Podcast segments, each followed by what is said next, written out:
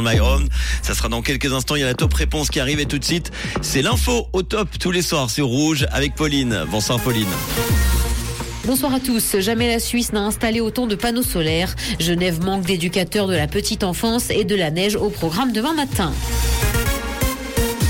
Jamais la Suisse n'a installé autant de panneaux solaires. L'augmentation de la production d'électricité solaire en 2022 par rapport à l'année précédente a été de 25%. Les installations photovoltaïques fournissent 6,3% des besoins en électricité du pays. Compte tenu de ces chiffres, une augmentation annuelle de 2 gigawatts devrait donc être désormais possible. Le solaire devrait permettre à terme de produire la moitié de l'énergie nécessaire en Suisse. Genève manque d'éducateurs de la petite enfance.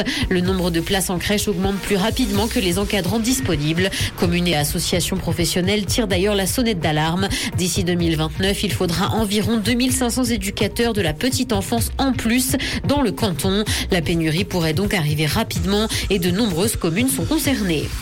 Roger Federer a pour mission de ramener les Chinois en Suisse. La star nationale tourne un nouveau spot promotionnel. Cette vidéo devrait d'ailleurs mettre à l'honneur le Golden Pass Express, une campagne qui s'inscrit dans le prolongement de la collaboration entre le tennisman à la retraite et Suisse Tourisme qui a démarré il y a deux ans.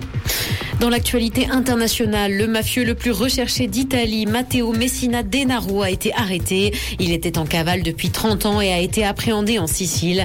Il avait été condamné pour meurtre. Il a été arrêté aujourd'hui à l'intérieur d'une structure sanitaire, comme l'a indiqué le ministère de l'Intérieur italien. Il s'y était rendu pour suivre des thérapies cliniques.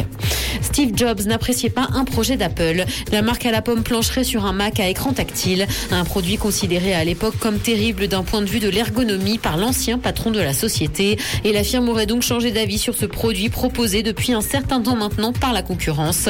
Le premier Mac doté d'une dalle tactile pourrait d'ailleurs sortir en 2025 cinéma, Gina Lollobrigida est décédée. La comédienne italienne était âgée de 95 ans et sa mort a été annoncée aujourd'hui par le ministère italien de la Culture. L'ancienne sexe symbole a d'ailleurs marqué le cinéma mondial et laisse son empreinte.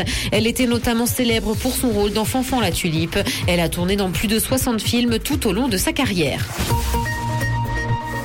Le ciel sera couvert et de la neige va tomber demain matin. Côté température, le mercure affichera 0 degré à Lausanne et Carouge, ainsi que 2 à Genève et Gland. Bonne soirée à tous sur Rouge.